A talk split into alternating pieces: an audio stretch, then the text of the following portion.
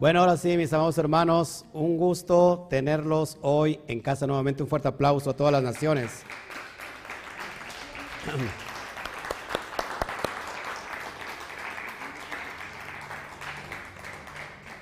Muy emocionado estoy de cerrar el día con esta porción que es una porción de liberación, una porción de milagros.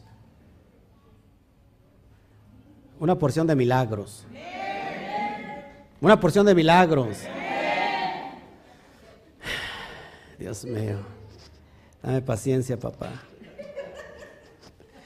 Tenemos una porción maravillosa y yo quiero hoy enseñar códigos que están, no, bueno, que están en las letras hebreas, pero que sobre todo están en la pictografía, en la esencia más profunda de cada letra hebrea. Esta porción, pues le hemos llamado prácticamente el, el milagro del partimiento de las aguas. Permíteme, déjame posarme aquí, que algo me está pasando. Y que en realidad, amados hermanos, yo estoy muy pero muy contento. Déjenme buscar aquí rápido lo que quiero encontrar. Y este, mientras saludamos a todos, gracias por estar con nosotros. Doy eh, un, saludo efusivo a la comunidad de Utah, que está, lógico, en Estados Unidos, está presente.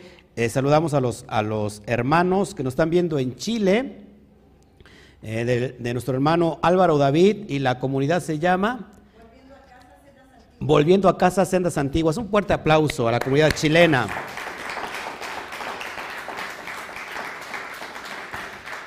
Y a todos, a todos, absolutamente a todos que nos empiezan a ver. Así que prepárate hoy.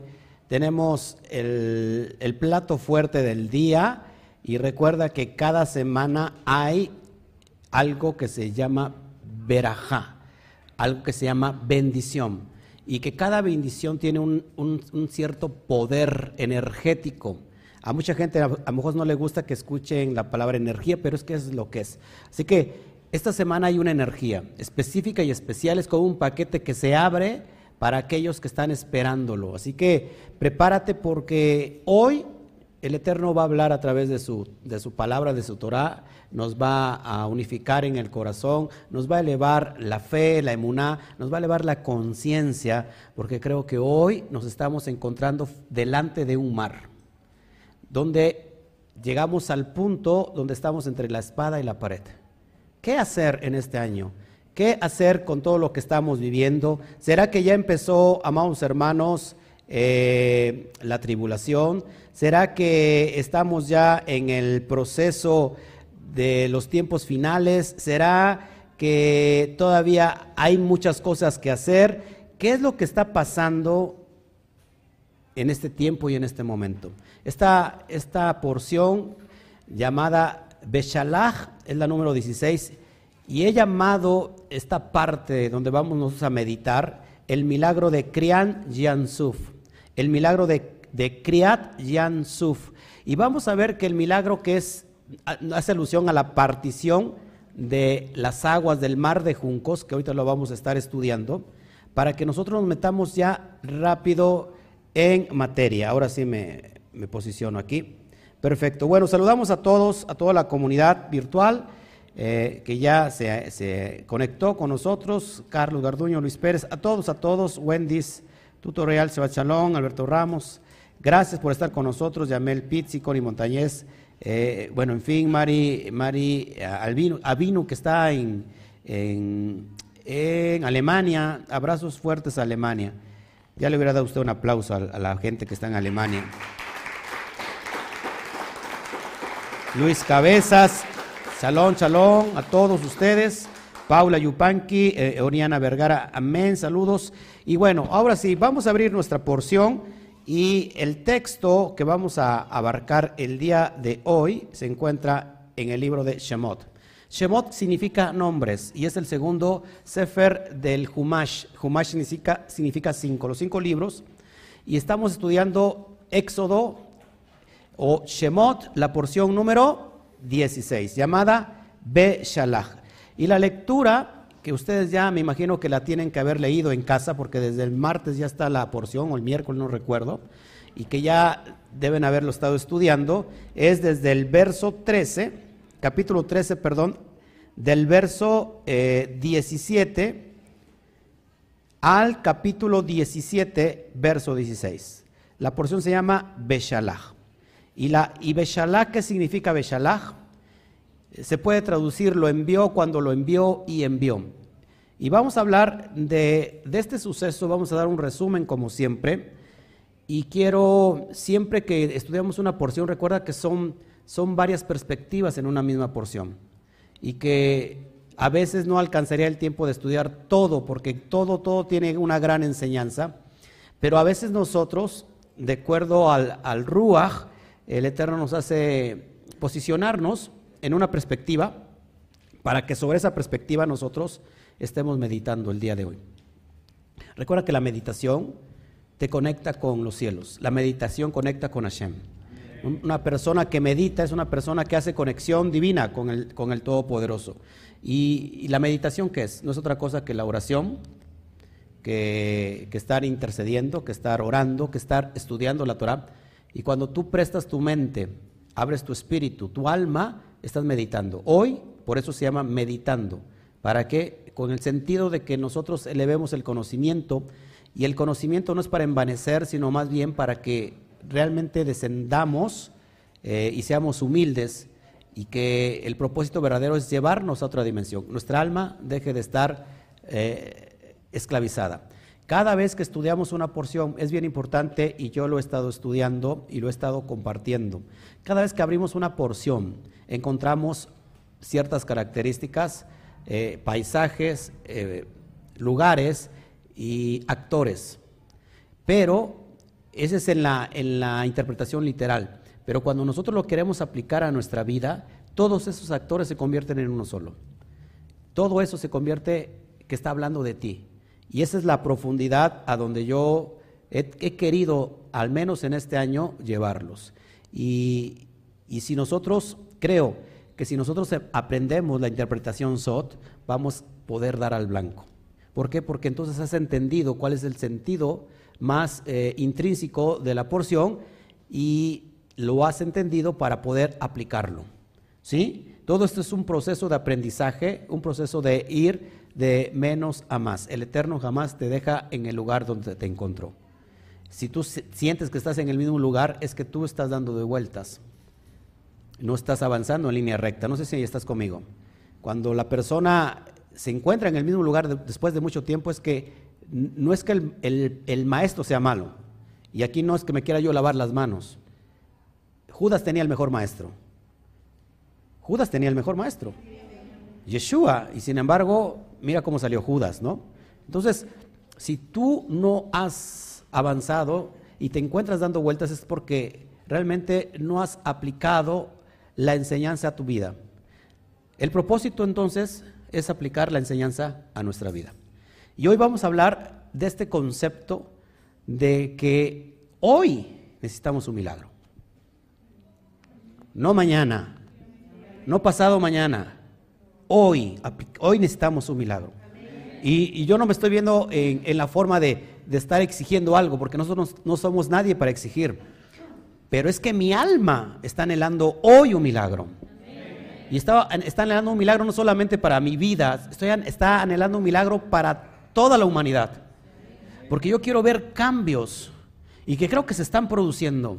Y que de alguna manera esto, que si bien, si bien fue planeado, porque le podemos llamar pandemia, ¿qué creen? Le salió el tiro por la culata. Porque todo, todo viene de Hashem. Todo lo provoca Él. Él, él, él es, Él realiza el gesto de la bondad el bien, como también Él trae la, prueba. Él también, Él crea, Él crea la adversidad. Y no digo la maldad para que no se escuche feo, porque en el original, en Isaías 45, dice que Él crea la maldad. Pero la traducción puso, Él crea la adversidad para que no se escuche tan feo. Pero entonces vamos a, conectar estos códigos y, y parece que la situación se pinta para poder llevarlo a la práctica. La Torah, repite conmigo, la Torah, lejos de ser teórica, es práctica. Es decir, tenemos que llevar a la práctica la Torah. Eso es la Torah. La Torah es vivirla. La, la Torah es comerla, vivirla, experimentarla. Por eso la Torah es experimental. Aquel que no experimenta la Torah, amados hermanos, su alma sigue todavía esclavizada. No importa cuánta Biblia sepa. No sé si estás conmigo. Ahora, entonces, la lectura es de 13, capítulo 13, versículo 17, y vamos a estar estudiando ahí al capítulo 17. Ya tienen ustedes eh, la porción, ya la he entregado. Eh, hoy voy a dar los aspectos que no se ven en el escrito, los voy a dar aquí para que seamos más precisos. Eh, vamos a leer el primer versículo que ya lo, leí, pero voy al verso 17 de, nuevo. Shemot 13, 17. Es que acá tengo, a ver, otra, otra versión.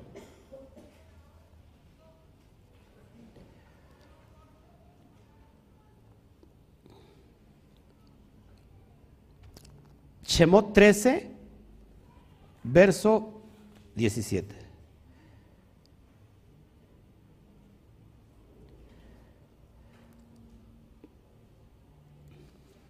Después que Faraón había dejado al pueblo ir, Elohim no los guió por el camino que va por la tierra de los filisteos, porque estaba cerca. Elohim pensó que el pueblo, al ver la guerra, pudiera cambiar la forma de pensar y regresar a Mitzrayim. Cérqueme si está bien el texto, por favor. ¿Sí? Ahora, esto es bien importante, amados hermanos. ¿Cuál es el relato de todo esto? Se acabaron las plagas. Moshe enviado por el Eterno, enviado como Elohim. Enviado como Elohim. Y es lo que quiero que entiendas hoy en este tiempo, porque es lo que vamos a hablar. Era Elohim Moshe delante de Faraón y era Elohim Moshe delante de su hermano Aarón. Es decir, tenía la autoridad del Todopoderoso sobre él. Era una asignación. Que quede claro que entonces no era Dios. ¿Todos aquí? sino que tenía la asignación de ser Elohim delante de Faraón y delante de Ajarón. Es decir, tenía esa autoridad de parte del Eterno. Se acaban las, plagas, el Faraón, en hebreo es paró, paró, ahora sí paró de endurecer su corazón, porque ya no le quedaba otra después de que vio a su hijo muerto, a los primogénitos que tiene que ver con el yo. Entonces, ¿qué hace? Los deja ir. Se van y el texto comienza diciendo que el Eterno no los va a llevar por la parte más corta para llegar a la tierra prometida, porque la parte más corta se cruzaba con los filisteos. ¿Se acuerdan quién eran los filisteos? Los filistín, lógico, eran los enemigos acérrimos de, Israel, pero ¿quién eran en sí? Geográficamente hablando, ¿quién eran? Genéticamente hablando, ¿quién eran? ¿Eh? los hijos ilegítimos de los egipcios. Eran cuando, se oye, feo esto, cuando, la, cuando un hijo es ilegítimo se le dice un, eran los bastardos de los egipcios. Entonces, no los lleva por el camino más corto, sino los lleva por el camino más largo. ¿Por qué? Porque la palabra que se traduce aquí como cerca, en realidad tiene que ver no de distancia, sino como tiempo. Es decir, estaba diciendo, es muy cercano, es muy corto el tiempo de acercarlos a que Israel tenga un pleito con los filisteos, porque qué? Porque vienen pues cansados, vienen exhaustos y, de toda esa, eh, ¿cómo se llama?, esclavitud durante tantos años. Los vamos a llevar por el desierto. El problema es que el desierto, ahí nadie quiere entrar. En el desierto, nadie quiere saber la palabra desierto. Porque la palabra desierto en sí lleva prueba. ¿Y quién le gusta andar por el desierto? ¿A quién le gusta andar por el desierto? A nadie. Sin embargo, el desierto se hizo para ver los milagros más grandes del Todopoderoso. Ojo aquí, en la plenitud no se necesitan los milagros. Porque los milagros en la plenitud salen sobrando, porque todo es pleno. Los milagros se necesitan en el desierto. Y los lleva por el desierto, y cuenta la narración, la narrativa, que van caminando y que creen. Pues resulta que entonces se encuentran con un gran mar delante de ellos. Y el problema no era el gran mar, porque bueno, no sé, se van rodeando, qué sé yo. El problema que los venían siguiendo, porque ahora Faraón dijo, ¿sabes qué? ¿Cómo es que he dejado ir a estos hebreos, a estos israelitas? Vamos por ellos. Y tienes ahí el, en, la, pantalla, bueno, en tus datos, en tus, algunos ya le sacaron copias, creo, eh, cuántos en, verdad iban detrás de, todo el, pueblo de Israel. Durante el trayecto había una columna de nube, Hamut Anam, y, que se representaba la misericordia, y otra columna de fuego, Hamut Haesh. Esta representa el atributo de justicia. Recuerda, amados hermanos, siempre, siempre que encontramos esto tiene que ver con los dos extremos del Todopoderoso. Una cosa es su misericordia, su gesed, y otra cosa es el rigor. ¿Sí? La justicia. La derecha tiene que ver con con misericordia, con el gesed, y la izquierda tiene que ver con con la justicia, con el juicio, con el rigor. Las dos son indispensables y hay que mantener siempre el equilibrio. Israel iba acompañado de esas grandes señales desde que salió. Y entonces el pueblo empezó a murmurar, empezó a decir, ¿para esto nos, trajeron? ¿A morir en el desierto? ¿No estábamos mejor allá en Egipto? ¿No estábamos mejor allá? ¿Para esto nos trajo Hashem? Se les estoy licuando eh, lógico el resumen de todo lo que se trata. Entonces es bien importante, amados hermanos, que si nosotros dimensionamos que si estamos ahí, imagínate cruzar el desierto, porque hablar del desierto, estamos hablando de, temperaturas extremas. En el día mucho calor y en la noche mucho frío. ¿Y qué dijo el Eterno? Les voy a dar clima. Les voy a poner su clima ambiental para que ustedes estén chévere. Su calefacción en la noche y su clima en la mañana para que ustedes no se me preocupen y no se me quejen. El detalle está, el problema está que el esclavo para ser para que disfrute su libertad tiene que aprender a ser libre. Un esclavo no sabe qué hacer con su libertad. Por eso jóvenes que de repente esperan están esperando cumplir 18 años, porque 18 años yo me desligo de mi casa, yo ya estoy harto de mis padres, estoy harto que me impongan, y entonces el joven a los 18 años, muchos de ellos pierden su estabilidad. ¿Por qué? Porque no saben cómo vivir en libertad. Resulta, amados hermanos, que el pueblo de Israel estuvo sumergido y estuvo bajo la autoridad de Paró, bajo sus leyes, bajo sus normas, bajo su ley que era impositiva, que, que imponía. Y pensó Israel que una vez libres del yugo egipcio, ya no iba a haber otro yugo. El Eterno sacó a Israel del yugo egipcio para poner ahora su yugo. Esta ley, que ahora es diferente a la primera ley, porque esta ley tiene que ver con la ley de la libertad. ¿Cuál es esta ley? La ley de la Torah. Aquel que ha sido esclavo y que de repente es libertado, tiene que tener estatutos y fundamentos para saber dirigirse a esa plena libertad. Y entonces llega el momento que alguien empieza a confundir libertad con libertinaje. Y dice Pablo, cuidemos muy bien nuestra libertad en el Mashiach. Esto es bien importante que lo entendemos. Como el esclavo se le prohíbe soñar porque un esclavo no sueña. Entonces significa que entonces el esclavo todavía es esclavo no solamente en el físico, sino, sino en la mente. Es por eso que el proceso de llegar hacia el estado perfecto tiene que venir de procesos, de tiempos de menos a más, no corriendo, sino el Eterno usa el tiempo conforme, Él quiere y conforme nos vaya conveniendo a nosotros. No podemos correr si antes no aprendemos a gatear. Y resulta que usted quiere correr sin antes aprender a gatear. Me voy a casar a ver qué tal me va. Total, ahí en la relación nos, nos entendemos. Aquí primero la embarazo, después a ver si me caso.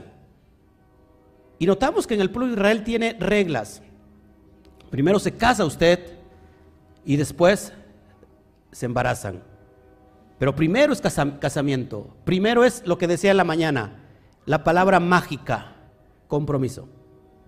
Y resulta que la libertad sin compromiso se convierte en libertinaje. ¿Y qué quiere Israel? Yo quiero ser libre de todo yugo, ya no me quiero sujetar a nadie. Y vamos en el proceso que entonces se encuentran con esta pared monumental que es el mar. El mar. Esto es importante. Vamos a Shemot 14, verso 13. Se empezaron a quejar. Dijeron, bueno, esto ya se la acabóse. Ya.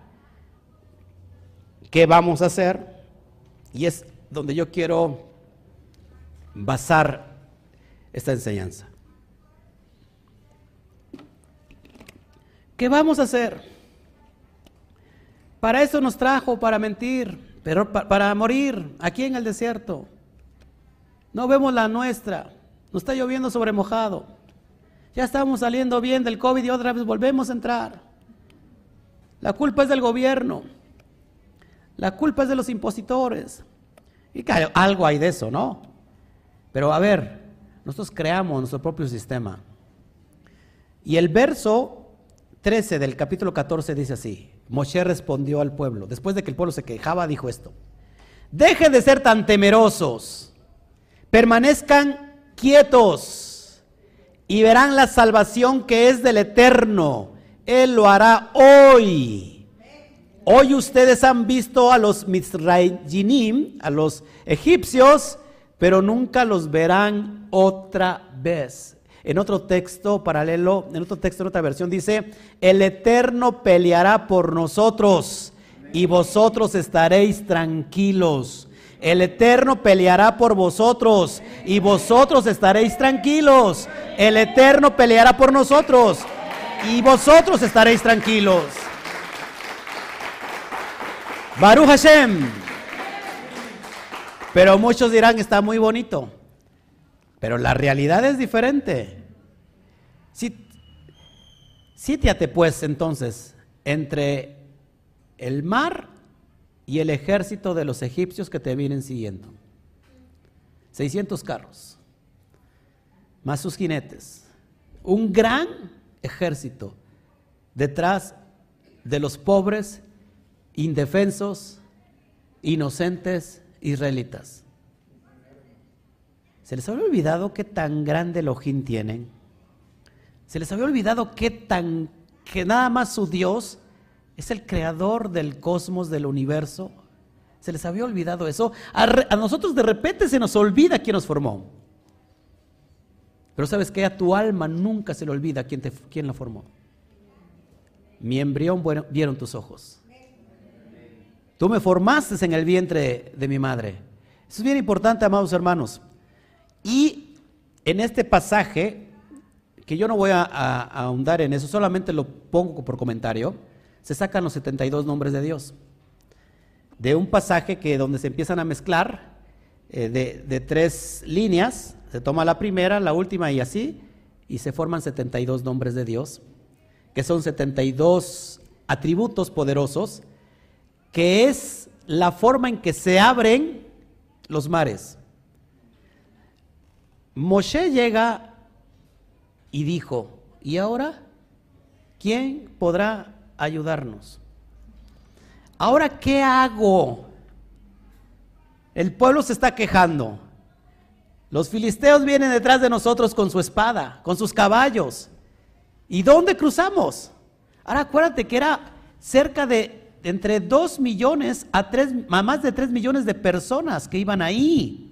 No estamos hablando de una veintena, no estamos hablando de cientos, estamos hablando de millones. ¿Cómo pasas a un pueblo en medio del mar?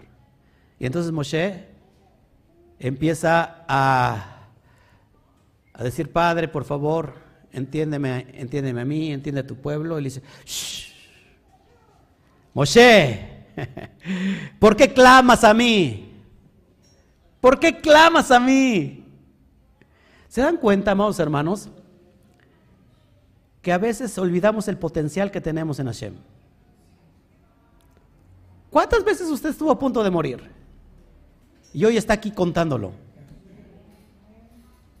Y si por qué fue ayer no va a ser hoy. Y si por qué usted vio un gran milagro, ¿por qué hoy no va a ser la diferencia? Pero de repente se nos olvida el potencial que tenemos en Hashem. A Moshe se le dio nada más y nada menos el llamado de ser Dios en la tierra.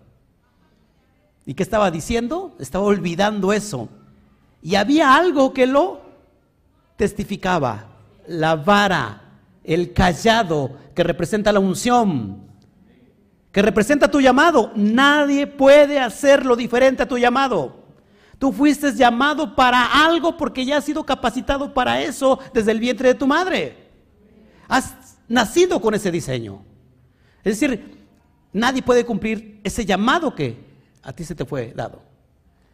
Unción, la unción que tenía Moshe, de repente como que se le olvidó, porque cuando estamos delante del peligro se nos olvida. ¿A quién haré? ¿Qué haré? ¿Qué hago? ¿Cómo le hago? Oro igual y no me sale. Como que quiero aplicar la misma clave que apliqué en, el milagro de ayer y como que ahora no me resulta.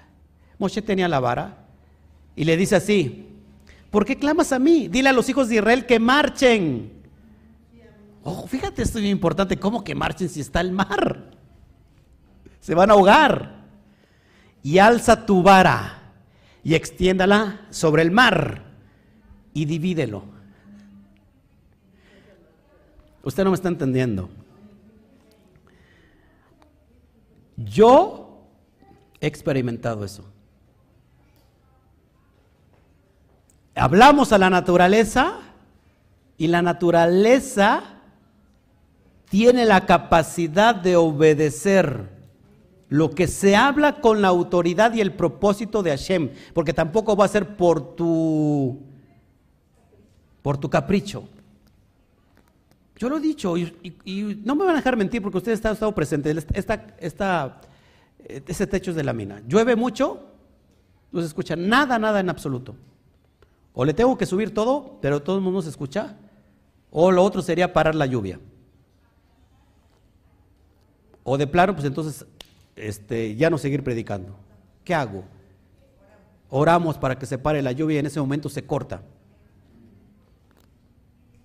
Aquí tenemos un ejemplo claro, está sentado aquí, está sentada aquí, y muchos que están en esa generación están aquí también, cuando se abrieron los cielos en un mar picado, norte, lloviendo, y de repente baja un haz de luz donde estábamos haciendo la inversión.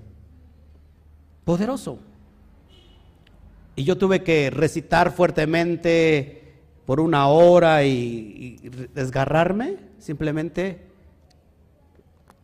lo, pedí y así se hizo.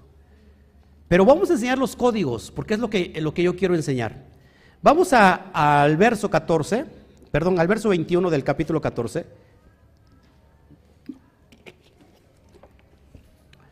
Para que vayamos entendiendo, traigo unas gráficas ahí para ir escudriñando el SOT. Ya lo tienes, 14, 21 de Shemot, de Éxodo. Moshe extendió su mano sobre el mar. Moshe extendió su mano sobre el mar. ¿Quién era Moshe? En ese momento, ¿quién era Moshe? Elohim.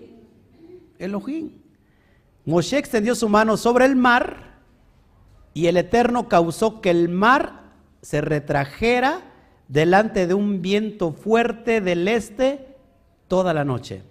E hizo que el mar se convirtiera, se convirtiera perdón, en tierra seca y su agua se dividió en dos. Esto es literal y esto tiene una profundidad también en la interpretación SOT, que es lo que yo te quiero enseñar. Lo repito nuevamente.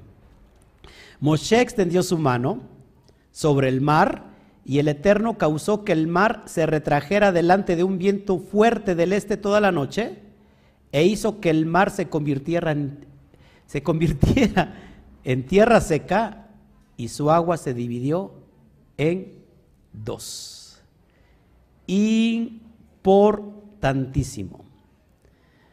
Amados hermanos, voy a ministrar entonces el milagro de Kriat Yansuf. El milagro de Kriat Yansuf. ¿Qué significa Kriat Yansuf? La, la partición del mar de juncos. ¿Cómo aplicamos esto a nuestra vida? ¿Cómo, así como fue partido el mar para dar paso al pueblo de Israel, así necesitamos el milagro del Abacadosh en nuestra vida. El romper de las aguas de ese mar y cruzarlo representa el nacer de nuevo. Ojo aquí, la mujer para parir tiene que romper en aguas, tiene que romper la fuente que se abre, sale el agua que está en la fuente, derrama sus aguas y nace, y nace el bebé. Es un proceso de nacimiento. Así nosotros tenemos que nacer ahora del agua, y dijo Yeshua, y del espíritu, para vivir de acuerdo a la voluntad de nuestro Creador. Muy interesante esto antes de ver las diapositivas. La frase salir de Egipto, salir de Egipto se menciona 50 veces en la Torah. 50 veces se menciona la palabra salir de Egipto y 50 tiene que ver con vida. Apunte, 50 tiene que ver con vida. La letra, la letra pictográfica de la letra Num es un esperma. Un esperma que tiene que ver con vida. Una semilla donde se encuentra albergada potencialmente la vida. Y solo en la Torah hallamos la vida que todo ser humano necesita. Es decir, amados hermanos, que para salir de Egipto tenemos que romper el cascarón, tenemos que romper eh, el vientre que nos está conteniendo y que es necesario salir de ahí para nacer de nuevo.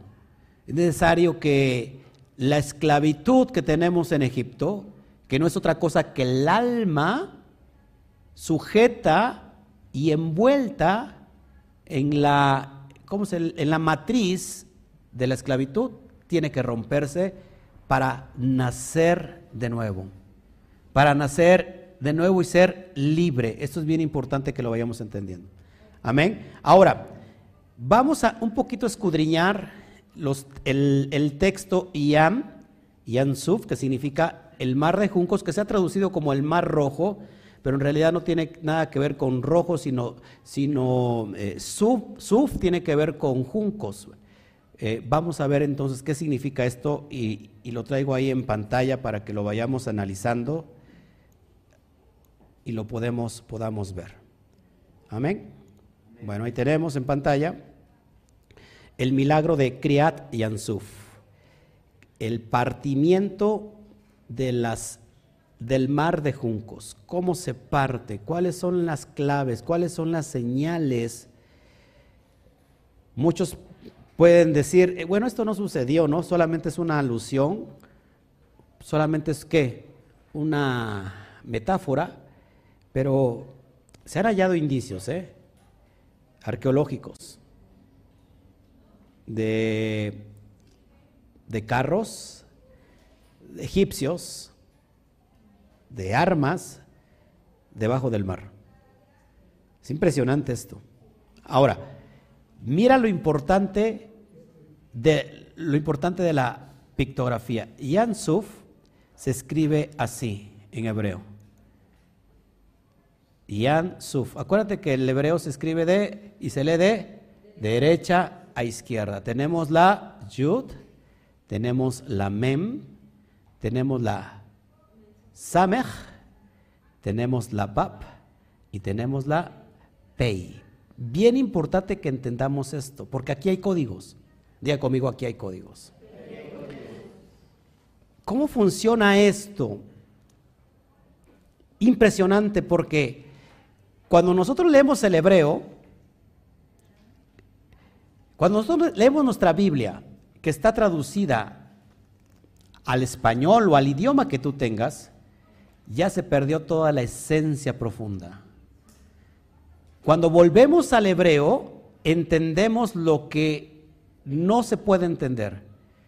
Pero cuando vamos a abrir las letras en su sentido más profundo y arcaico, que es la pictografía, entendemos todavía más de lo que podemos entender. Y aquí están códigos. Yo lo que te voy a demostrar a continuación, y lo digo con mucho orgullo y con mucha vergüenza. Antes de estudiar la Torah, yo había terminado mi carrera y mis papás estaban estudiando la Biblia y yo les decía que eran viejos, sin propósito, que estaban leyendo algo que no existía, que, fue eh, que esa Biblia había sido escritura de hombre. Y lo regañaba, le digo, salgan de la ignorancia. Me da pena, ¿eh? Y mira dónde estoy hoy enseñando la verdad. Si alguien dice que la Biblia son puros cuentos y copias de literatura antigua, déjame enseñarte que esto no tiene ningún sentido lógico por más que lo puedas tú querer encontrar.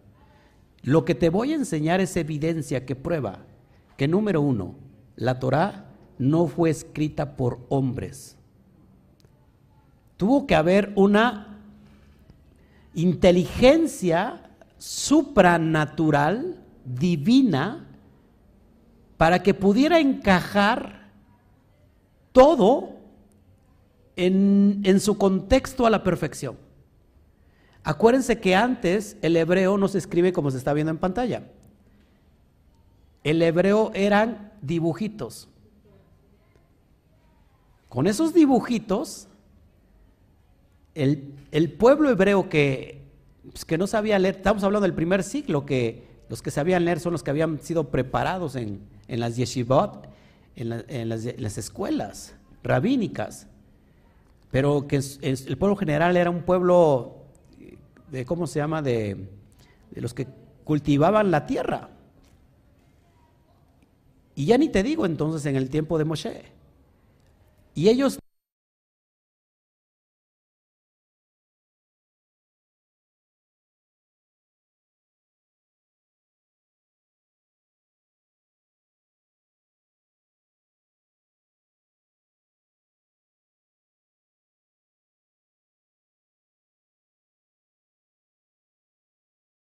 Sí, perdón, se me, se me había ido las pilas. Ok, decía yo entonces, la evidencia que te voy a mostrar, tú vas a decir, ah, el pastor se lo sacó de las mangas. No me saqué de la manga nada. Y es la evidencia de que esto fue escrito por una mente divina, una mente muy elevada, sobrenatural. Yansuf, tenemos la Yud, la Men, la Samech, la Bab y la Pei. Bueno, se escribe así. En su pictografía hebrea, la yud tiene que ver con este dibujito que tiene que ver con brazo y mano. La men, híjole, es impresionante. Tiene que ver con aguas, multitudes. Tenemos la same, que es como una, que es como una antena de esas que me contaban que así las tenían en su casa, ¿no? Para janar la señal de televisión. ¿Qué? Yo soy aquí de clave, de puro cable para aquí. O sea, yo, nací en ese tiempo. Tenemos, tenemos la letra BAT que tiene que ver con un, un clavo estaca y tenemos la letra P que tiene que ver con boca. Ojo aquí, acá viene lo poderoso. Mire, mire lo que le quiero mostrar. La yud. La yud hace alusión a la mano de Hashem. De hecho, la palabra mano se escribe igual como yud, pero suena diferente, suena yat. Y yat es mano. La mano de Hashem. La letra yud, apúntelo, lo está viendo en pantalla, representa la diestra de poder. Representa igual el Geset, la bondad del Todopoderoso. Representa también el trabajo de Mashiach, el Mashiach mismo, representa redención, tiene que ver con diez. Diez tiene que ver con diez mandamientos. Diez tiene que ver con diez expresiones con las que fueron formados los cielos y la tierra. Diez tiene que ver con, en la mística se habla de senderos esféricos, diez senderos, diez esferas, donde se mide la, la, la emanación del Eterno. Diez generaciones desde Adán a Noah. Es impresionante porque yo he hablado mucho del 10 y, si, yo, y si yo digo 1 más 0 es igual a 1, me está haciendo referencia al Aleph. Y si yo digo Aleph, la separo porque Aleph está formada de dos Yud y una Bab, me suma igual a 26 y 26 es alusión a Yud Kei Bat Kei. Donde quiera que le busques hay algo impresionante. Y leo el texto nuevamente para que vayamos entendiéndolo. Esto, es, esto me gusta a mí, me gusta. Me gusta, me gusta y me gusta. Leo. Moshe extendió su mano sobre el mar. Moshe extendió su mano sobre el mar. La primera letra Yud hace alusión al brazo, a la mano de Hashem. Después tenemos la letra Samech, que increíblemente hace alusión al mar. ¿Qué dije? La Samech, perdón, la letra Mem, que hace alusión al mar. Note el relato. Aquí, hay, aquí suena hasta, no sé, hasta siento escalofrío, porque es algo tan profundo. Moshe extiende su mano, dice el, texto de 14:21, Moshe extendió su mano sobre el mar. sobre el mar. ¿Está usted viendo el dibujo? Moshe extendió su mano sobre el mar. ¿Qué tenía Moshe en su mano? ¿Qué tenía Moshe en su mano? ¿Y qué cree que representa la letra Samech? Usted se va, usted, híjole, esto es, la letra Samech representa mano en vara, mano en vara. Ya, yo estoy más emocionado que usted, ya mejor me voy. Nadie me compra a mí. Es impresionante. Yo creo que está así porque está anonadado. Está pasmado. Leo el texto nuevamente. ¿eh? Moshe extendió su mano sobre el mar. ¿Qué tenía en la mano? La vara de autoridad, que eso representa la Samech. Y el Eterno causó que el mar se retrajera delante de un viento fuerte del este toda la noche. Regreso al, ahí. ¿Qué representa la letra Vav? La letra Vav tiene que ver con clavo, con estaca. La letra Bab hace alusión al hombre, al hombre. ¿Qué tenemos nosotros que ver con Hashem como hombres? ¿Quién es el hombre para que tengas de él memoria? ¿Quién es el hombre para que tú le, visites? le visites? Nos has hecho un poco menor que a los ángeles. Pero el texto de Hebreos dice que primero Yeshua fue hecho menor, pero después, cuando obedeció y exaltado lo sumo, fue hecho mayor que los ángeles. Los ángeles tienen celos del ser humano. ¿Sabía usted eso? Los ángeles le llaman Hashem, Adón, Adoní. No le llaman Abba.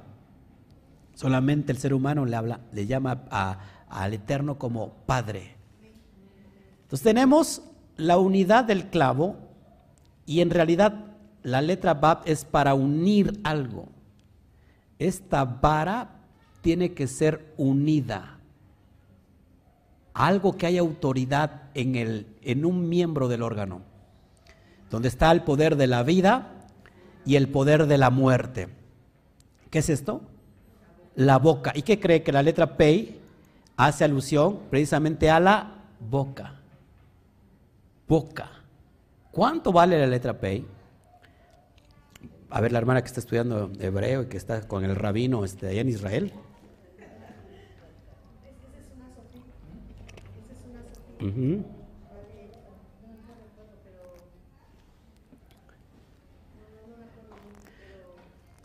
Aquí estamos tomando, no tanto que sea, sea sofido, no, estamos tomando la letra como, como es. Tiene su valor ordinario también.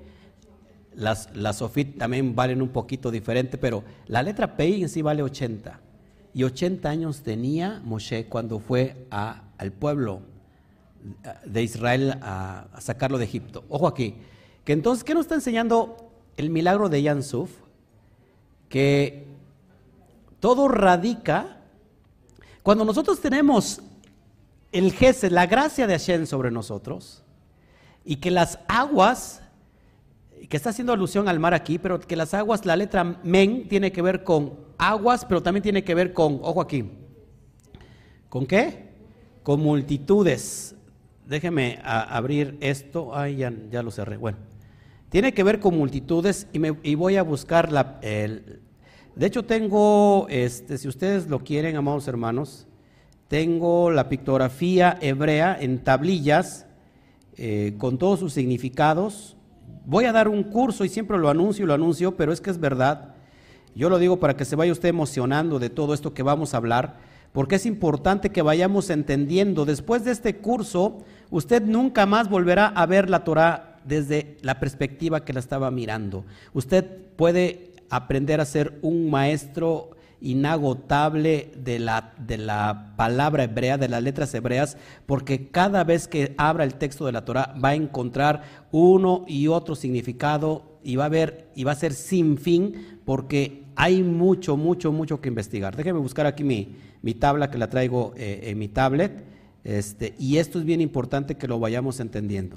Amados hermanos, eh, a nosotros se nos ha dado la autoridad en la boca.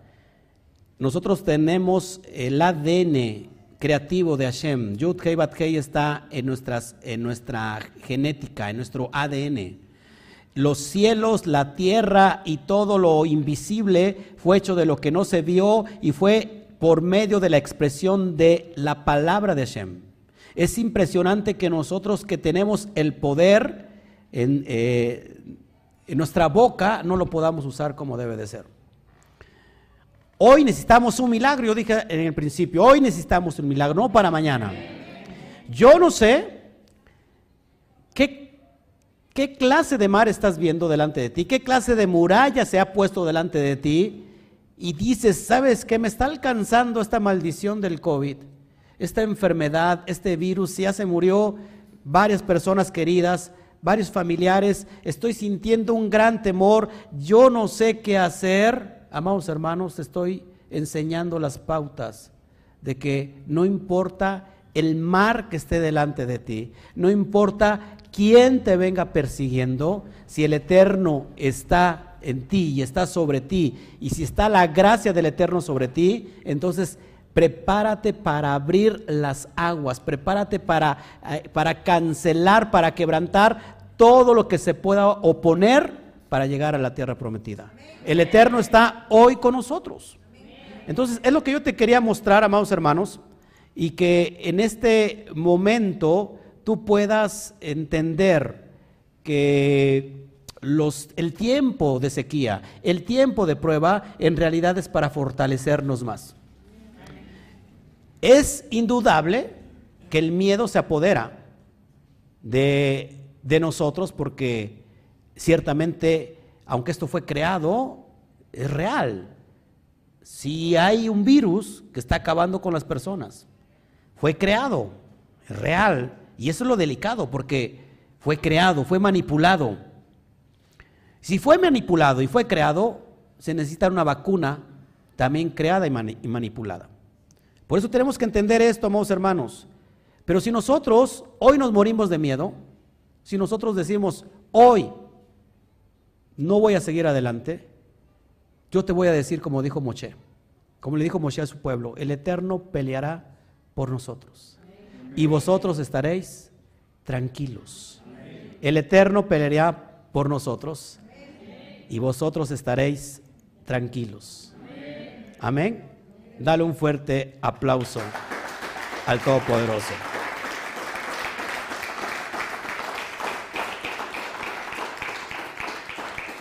Si alguien, si alguien con, con una humanidad temporal como la de nosotros pudo haber escrito esto, esto es una locura. Esto no es posible. No es posible que a lo mejor pudiera ser que le diera a una, pero no es posible que le dé a todas. No es posible. Y que hoy esos elementos, quizás tan, esos arquetipos tan arcaicos, nos pueden estar enseñando vida. No sé si estás listo para derramar tus aguas, para crecer, para nacer de nuevo. Y como hace un rato te dije que la, la Torah es experimental, la Torah se experimenta en tiempo y forma. Si no hay un desierto, no existe fe. Si no hay un mar delante de nosotros, no existe fe. Si no viene Faraón detrás de nosotros para aniquilarnos, entonces no se puede experimentar la fe. La fe se experimenta en el desierto.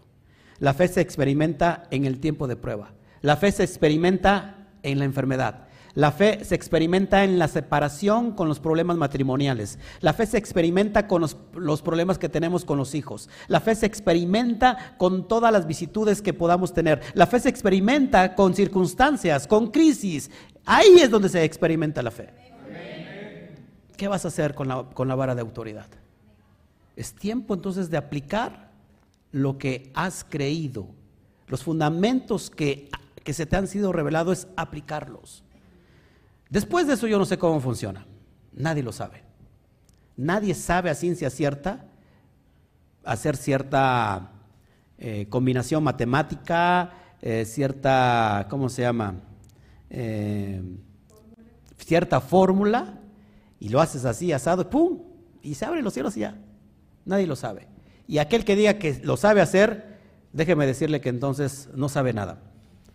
Esto sucede solamente por gracia del Eterno, pero al menos te estoy dando las pautas que lo que estamos estudiando es completamente verdadero, completamente exacto y que la verdad no puede variar.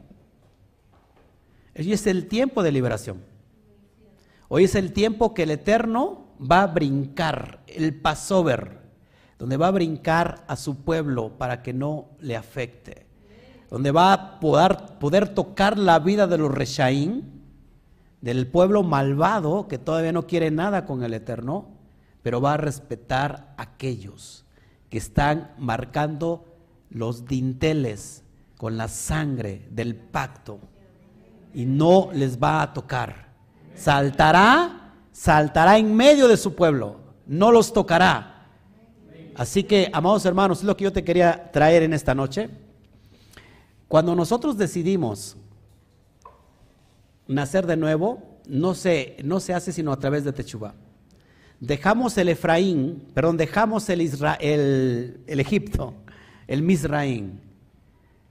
No somos libertinos, sino que ahora vivimos en libertad. Y ahora nos rige la autoridad de la Torah. ¿Para qué? Para que podamos tener buena vida. La vida venidera, escúchame bien, el Olán Abba, la vida venidera, el Malhut Shamaín, el reino de los cielos, se empieza a vivir aquí y ahora.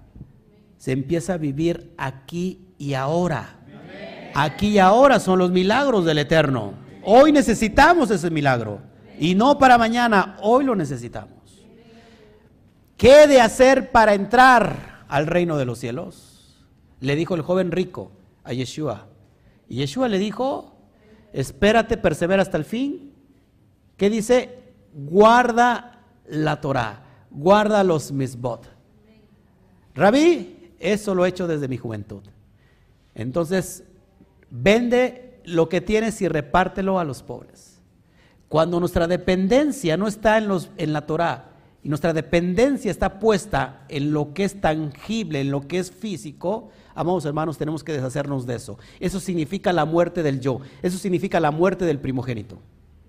Nosotros estamos dispuestos a morir para que el corazón duro que habíamos tenido, el corazón de Faraón, ya no exista el corazón de Faraón en nosotros, sino que ahora exista un corazón hecho de carne, a fin de que el Eterno nos dé sus mandamientos en la mente y las escriba en nuestro corazón, con el propósito de obedecerle y que nosotros seamos su pueblo y que Él sea nuestro Dios, nuestro Elohim. ¿Estás dispuesto a eso? ¿Estás dispuesto a usar hoy la vara de autoridad? Entonces, vamos a meditar para que entonces tú le hables al mar que tienes delante de ti. Tú le hables a tu problema. Tú le abres a, tu crisis, a tu, a, tu, a tu necesidad, a tu adversidad, a la enfermedad. No digas, es mi enfermedad, porque ni es tuya. El Eterno no quiere enfermedad. Si ustedes abrazan mis pactos, obedecen mis pactos, no les voy a enviar ninguna enfermedad de la que ya envié a los egipcios, porque la enfermedad es para el cuerpo. Ojo aquí, la enfermedad es para el cuerpo, no para el alma. Entonces, cuando el alma está aferrada al cuerpo, entonces el alma, se deprime y entonces todo viene a un caos. La enfermedad es una oportunidad para que tu alma sea elevada. Y entonces dejes completamente a quién? Al Egipto. Cuando el cuerpo está enfermo, el cuerpo se rompe. Escuche la analogía, por favor. Cuando tenemos una enfermedad, el cuerpo se rompe. Y cuando el cuerpo se rompe, entonces hay la oportunidad que el alma se eleve a la dimensión que tiene que estar, que el estado Neshama, para que ahora el alma le dé órdenes al cuerpo. Pero ¿qué hacemos? Que no sabemos aprovechar la oportunidad. El cuerpo se corta, se quiebra, y entonces el alma que está ahí se entristece y entonces todo viene para mal. La enfermedad que hoy estamos cursando es porque ha entrado el miedo, ha entrado la, psicología del miedo y entonces eres susceptible para que venga esa enfermedad. Pero qué tal si reviertes eso y cuando si tú estás pasando una enfermedad ahora, es entonces oportunidad para que salgas, para que eleves la neshama y que ahora la neshama esté sobre el cuerpo y esté dominando al cuerpo. El hombre espiritual, el hombre, el, hombre profundo que tenemos esté dándole órdenes al Yetzer a la carnalidad. Es así como la vencemos. Durante mucho tiempo ministré sanidad estando yo enfermo. Durante mucho tiempo ministré sanidad estando enfermo. Y yo decía, ¿cómo es posible que oro y las personas se sanan y yo no sano? El Eterno me dio una enseñanza poderosa. Me está dando la oportunidad de elevarme. ¿Y saben qué es lo que pasó? Que al final del tiempo yo fui sanado. Hasta que entendí que no importa tus circunstancias, si el Eterno te ha puesto con un medio de unción y de bendición, Él te va a usar. Alégrate por eso. El único, lo único que se enferma es el cuerpo. Pero ojo que el cuerpo puede, puede enfermar el alma. Y ahí tenemos un grave problema. No permitas que eso pase. Sal de tu, de tu esclavitud, sal de, los apegos del, mundo físico, sal de eso, sal de vivir solamente eh, eh, en los sentidos, eh, en, las, en, las, pasiones del cuerpo, en, las, ¿cómo se llama? En los instintos del cuerpo. Deja eso.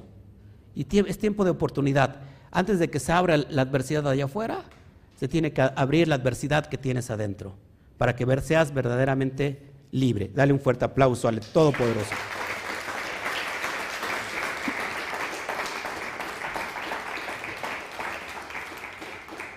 Bueno, no sé si, ayúdeme por favor, si hay alguna, vamos, vamos a orar por peticiones.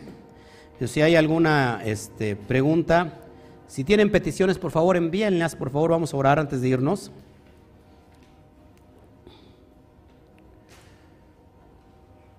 Gracias, Rosario Vega, gracias, de eso se trata.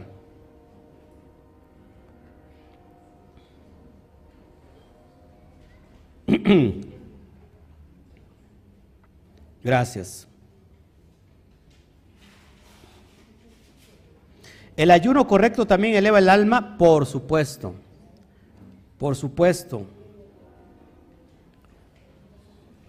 Amor, si hay preguntas, este, si quieres tú estás en Facebook, eh, Rocío que se fije en, en ¿dónde estás en YouTube o en Facebook?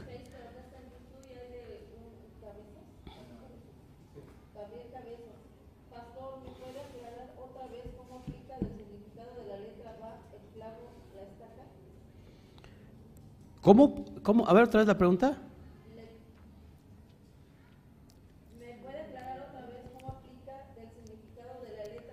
¿Cómo aplica el significado de la letra Bat? La letra Bat significa esclavo, estaca. La letra Bat hace alusión al hombre, pero la letra, la letra Bat sirve para unir dos cosas. De hecho, si te das cuenta, la letra Bat es como una estaca, un gancho. Es lo con que se unían las, las tiendas en el desierto. Esa es la letra Bat. Sirve para unir. De hecho, tiene la, la misma forma que una letra Y griega. ¿Sí? ¿Sí estamos conmigo? Se puede decir Oscar y Claudia, o Claudia y Oscar, ¿no? Este, es para unificar. Entonces, ¿qué está, ¿qué está haciendo? Que toda esta unción que el Eterno puso y que puso en la autoridad de Moshe, en esa vara, la unifica la boca, donde tenemos el poder de la vida y de la muerte. ¿Sabes que tú hablando puedes matar tu cuerpo? ¿O tú hablando puedes darle bendición a tu cuerpo? ¿Sabes que tú hablando puedes crear tu atmósfera? Y no estoy hablando del, del sentido de la, ¿cómo se llama? De la confesión positiva. No tiene nada que ver con eso. Estoy hablando de hablar con fundamentos, hablar con, con propósito. Porque cuando tú lo conoces, elevas el conocimiento y cuando estás elevado en el conocimiento, hablas. Y entonces sucede. Sucede porque estás obedeciendo lo que... El, el código de hablar, amados hermanos, no es, no es solamente decir un, ¿cómo se llama? Como se dice en la mística, una, se me olvida la palabra, ayúdenme, Claudia, Alberto, un, mantra. A ver, hablar no significa decir un mantra y wow, bajo ese mantra yo ya me estoy llenando de luz. No tiene nada que ver con eso. ¿Cómo sucede cuando expreso de acuerdo al propósito? Cuando has entendido el código que está en esa, en esa expresión, en esa mitzvah, y la pones por obra y la experimentas, ahí estás abriendo el código. Entonces hablas de acuerdo, ves. Hablas con conocimiento de causa y eso es lo que produce en la atmósfera los milagros. El milagro no es otra cosa. Fíjense, la Aleph, que está formada de dos yud, dos brazos, un brazo está tocando el cielo. La diestra de poder tiene que ver con con misericordia, pero hay otro brazo que está tocando la tierra, que es el juicio, que es el, ¿cómo se llama? El rigor. Esa es la letra Aleph. Pero cuando yo a Aleph la transmuto y ya no, ya no suena Aleph, sino pongo la Pei, que es boca, hasta, hasta el principio, y la letra Aleph al último, se convierte en pele. Y la palabra pele, ojo aquí, es milagro y maravilla. Es decir, que la mano del eterno de Shen ahora toca la tierra. Y si toca la tierra, entonces suceden los milagros. Primero de Crónicas o segundo de Crónicas 7:14 dice esto. Si mi pueblo se humillare, sobre cual mi nombre es invocado, y se postraren y oraren y se apartaren de sus malos caminos, entonces yo oiré desde la tierra, de los, desde los cielos, perdón, sanaré la tierra y perdonaré sus pecados. El, el verso 16 es clave. Ahora mis ojos están abiertos y mis oídos están atentos a la oración que brota de este lugar.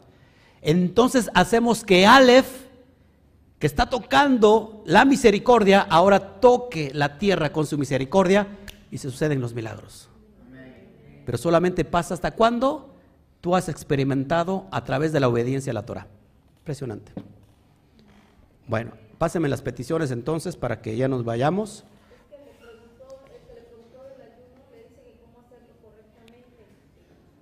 A ver, ¿cómo? Bueno, esa pregunta me hace, se me hace importante, pásele, pásele es más importante cómo, cómo hacerlo. Toda, gracias. ¿Cómo hacerlo correctamente? Muy fácil, muy fácil. El ayuno no es una abstención solamente de alimento. En el ayuno tenemos que estar conectados a la, a la esencia divina. ¿Cómo es esto? Gracias. ¿Cómo es esto, amados hermanos? Tenemos que aposentarnos. Tenemos que estar meditando en la Torah. Tenemos que apartar ese tiempo que ayunamos con el Eterno. No se vale ayunar, estar trabajando. No se vale ayunar, estar haciendo las, las, actividades que siempre haces. Eso simplemente es pasarte, de, de, mal pasarte. Eso no sirve. Ayunar es con todos los sentidos, con todo el cuerpo.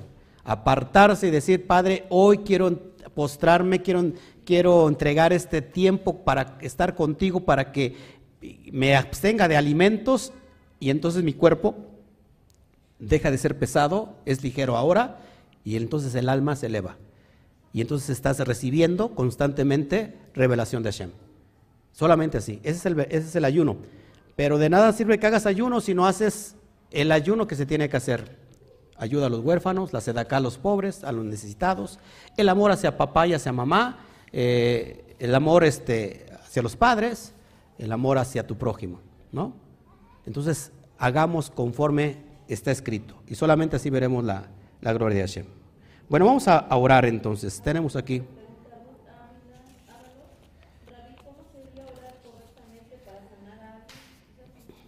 ¿Cómo? Bueno, sí, ya como que contesté esa pregunta, ¿no? No hay, no hay un método, porque solamente es por gracia de Hashem. No, no se dice, ¿sabes qué tienes que decir esto, esto, esto para que sucede? No. Son, son códigos que solamente el Eterno te da a ti y has entendido esos códigos y has abierto. Y aparte es una unción que es especial. Alguien es, es capacitado eh, en la unción de sanidad por los enfermos y todo el tiempo va a estar trabajando en esa área. Se le va a dar muy fácil porque es misericordia de Hashem. Pero no significa que entonces si alguien, si Zulma no tiene el don de, sanidad, no significa que entonces ella nunca vaya a orar por un enfermo y sana, no, sino que el Eterno usa ese medio eh, en, cierta ocasión y entonces la persona es usada para ese medio. Pero hay personas que están constantemente en ese don que se le ha dado. Y Baruch Hashem, que algunos tienen ese don, ¿no? Así que no hay una clave en específica, pero sí, lo que, lo que va a depender aquí es, amados hermanos, es la obediencia. Bueno, vamos a orar. Vamos a orar. Yo quiero hoy culminar este tiempo de con el Todopoderoso, con el Eterno, y que hoy realmente veamos este milagro del partimiento de estas aguas para encontrar, para alcanzar a las naciones. Hoy esta yud que les acabo de mostrar, hoy esta yud que les acabo de mostrar, amados hermanos, está tocando a las naciones. ¿eh? Lo ve usted en pantalla, la yud, la diestra, el gesed, tocando las aguas. Las aguas es una alusión a las multitud de naciones. Cada vez que vemos aguas en la Torah, hace alusión a la Torah, porque la Torah lava y limpia, pero también hace alusión a multitud de gentes. Dice el libro de revelaciones, y oí como una multitud de muchas aguas, la voz del, del Mashiach, como una multitud de muchas aguas. La multitud de muchas aguas siendo referencia a multitud de naciones. Amén. Oramos entonces, amados hermanos. Todo esto son oraciones. Wow. Son poquitas. Vamos a orar con la vara de autoridad. Y tú que estás en casa, por favor, si te puedes postrar y puedes decir, Padre, hoy necesito un milagro para este día y no porque estemos nosotros pidiendo o exigiendo algo, sino que hoy es el día. Hoy el Eterno lo hizo así y hoy es el tiempo de esta verajá y es el tiempo de esta energía poderosa que se está culminando con Shabbat y no nos vamos a ir sin haber dicho, Padre, hoy necesito ver este milagro. Yo sé que tú estás, yo sé que tú eres grande, yo sé que tú eres poderoso y así como hizo Moshe Rabenu, papá, con esa autoridad, eh, eh, estableciste que por medio de él el pueblo de Israel pasar a otra dimensión, Padre. Hoy como jefe, como, jefe de familia, como cabeza de familia, como, como varón, como Cohen de mi casa, yo como mujer eh, en favor de mis hijos, yo me postro hoy delante de ti, papá, y vamos a orar con esta unción, con esta unidad de lo que estamos haciendo, porque conforme lo estamos eh, hablando, lo estamos creyendo que así es, papá. Te damos gracias, Padre, por la salud y, y porque, Padre, eh, de alguna manera atraiga los corazones de la familia y amigos de Rocío Pulido Arias, papá. Te lo pedimos, papá. Usamos hoy este, esta autoridad y esta unción, Padre, que estás poniendo sobre los Bene Israel, porque estás llamando a todos aquellos que están dispersos. Te pedimos, Padre, por Viviana Águila Rodríguez, está recuperando de COVID. Te pedimos por Carlos Alberto Zamorano Morales, también, Padre, que lo levantes y que lo termines de, darle la sanidad, la completa, papá, a, Carlos Alberto y Agustina Martínez y Alba González, Padre, que venga, papá, esa paz, esa, ese shalom que necesita, Padre. Te pido por personas que tienen COVID ahora. Te pido por la, la, la persona Dalila Montserrat Delira Rodríguez, te pido por Alfredo Delgado García, te pido por José Luis Coatzacoal, que está en Coatzacoalcos, te pido por Daniel Uribe, que tiene ya los pulmones colapsados, papá, que tu nombre, que tu Shen Gadol sea conocido, que el Yud Hei Bat Hei, por los méritos poderosos, papá, de tu misericordia, y en el nombre de Leye hablamos, papá, para que hoy se rompa toda enfermedad, no solamente de estas personas que tienen COVID, no solamente de esas personas que se están recuperando, sino, papá, ponemos delante de ti nuestra familia, ponemos delante de ti nuestros hijos, nuestras hijas, ponemos delante de ti nuestros esposos, nuestras esposas, ponemos delante de ti a nosotros mismos, papá. Ponemos delante de ti que tu misericordia esté hoy sobre toda la humanidad, papá. Y que podamos, Padre, que podamos entender que es tiempo de cambiar el corazón de piedra por un corazón de carne, papá. Que tú estés anunciando hoy, que le estás hablando a tus hijos por nombre.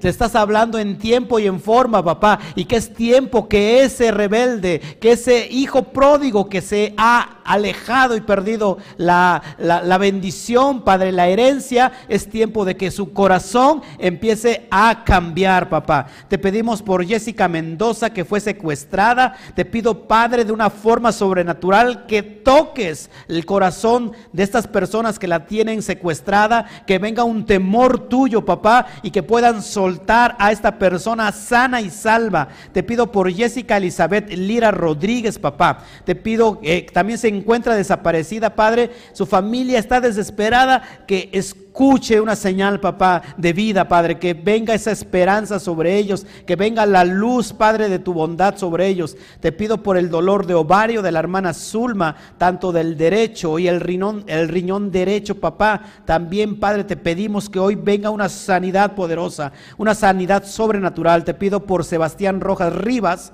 que tiene dolores estomacales. Te pido por Ana Elisa Olaya Martínez, está en agonía, que la voluntad tuya, Padre, se haga, esté sobre ella. Te pido por Marlene Cortés, tiene dolor de cadera y del ovario izquierdo también, Padre. Te pido por Ezequiel Pérez, enfermedad mental, Padre. Te pido, Abacadosh, que, que venga tu poder y que sea librado de la esclavitud de, mental que está pasando Ezequiel Pérez. Te pido por el niño Tiago, que es nieto de, de la hermana Yamel. Está muy agresivo y llora mucho, Padre. Que venga tu shalom, que venga el propósito para ese niño, papá. Te pido por José Alcocer, que el Eterno lo siga bendiciendo. Te pido por eh, Fernando García, eh, que que tiene un corazón de piedra, Padre, que tú lo puedas cambiar, papá, que le llames en tiempo y forma. Te pido por Alejandro Águila Chávez, que tiene diabetes y lo van a dializar, Padre, toma la misericordia sobre él. Te pido por Luis Cabezas, por su hijo Daniel Cabezas, por Isabel Leitón, por sus dos hijos, Padre. Te pido por la sanidad de su cuerpo, eh, eh, de pulmones, de tórax, por Matilde García Bautista, Padre, que está sufriendo esto. Te pido que tu misericordia esté sobre ella ahora. Te pido por... Eh, por dolor de cabeza, dolor de cuerpo, cansancio, debilidad, por Cira. Gracias, Padre, porque tú haces todo lo que está en tu corazón y esta noche nos aferramos a ti, papá. Esta noche nos aferramos a tu providencia, esta noche nos aferramos, papá, a tu geset, a tu bondad. Te damos gracias desde ya porque ahora creemos que los mares se han abierto. Ahora creemos que ya no hay eh, ninguna muralla, papá, y que podamos entrar confiados, papá, que tú tienes el control y que hoy tu gracia está sobre nosotros, papá. Déjanos nacer de nuevo, déjanos volver a través de la Teshuvah, papá, para ser merecedores de los propósitos eternos y de bendición, papá. Y que toda enfermedad es cancelada, que toda enfermedad ahora mismo, papá, por los méritos tuyos de tu bondad, no hay ninguna enfermedad. La enfermedad es para el, el enemigo, la enfermedad es para el egipcio, la enfermedad es para el cuerpo, papá, pero hoy nuestra alma está siendo sana y cuando el alma es sana, entonces el cuerpo es completamente sano. Oro por cualquier problema de adicción, oro por cualquier problema de drogas, de alcoholismo, que en este momento venga una liberación total. O oro por cualquier persona que tenga apegos y que no los puede dejar en este momento, que venga una liberación total. En el mundo espiritual se abre los mares bajo la autoridad del callado del Todopoderoso. Te damos a ti toda la gloria y toda la honra y toda la alabanza. Dele un fuerte aplauso al Todopoderoso porque ya lo hizo. Amén. Bueno, mis amados, pues nos vamos muy contentos, muy felices. Que el Eterno me los bendiga. Eh, que esta semana sea una semana de éxito. ¿Qué digo que sea de éxito? Que es una semana de éxito. Es una semana de éxito ya.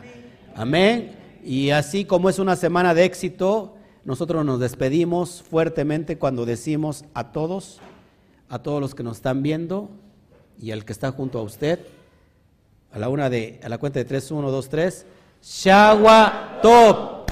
Aplausos, nos vemos.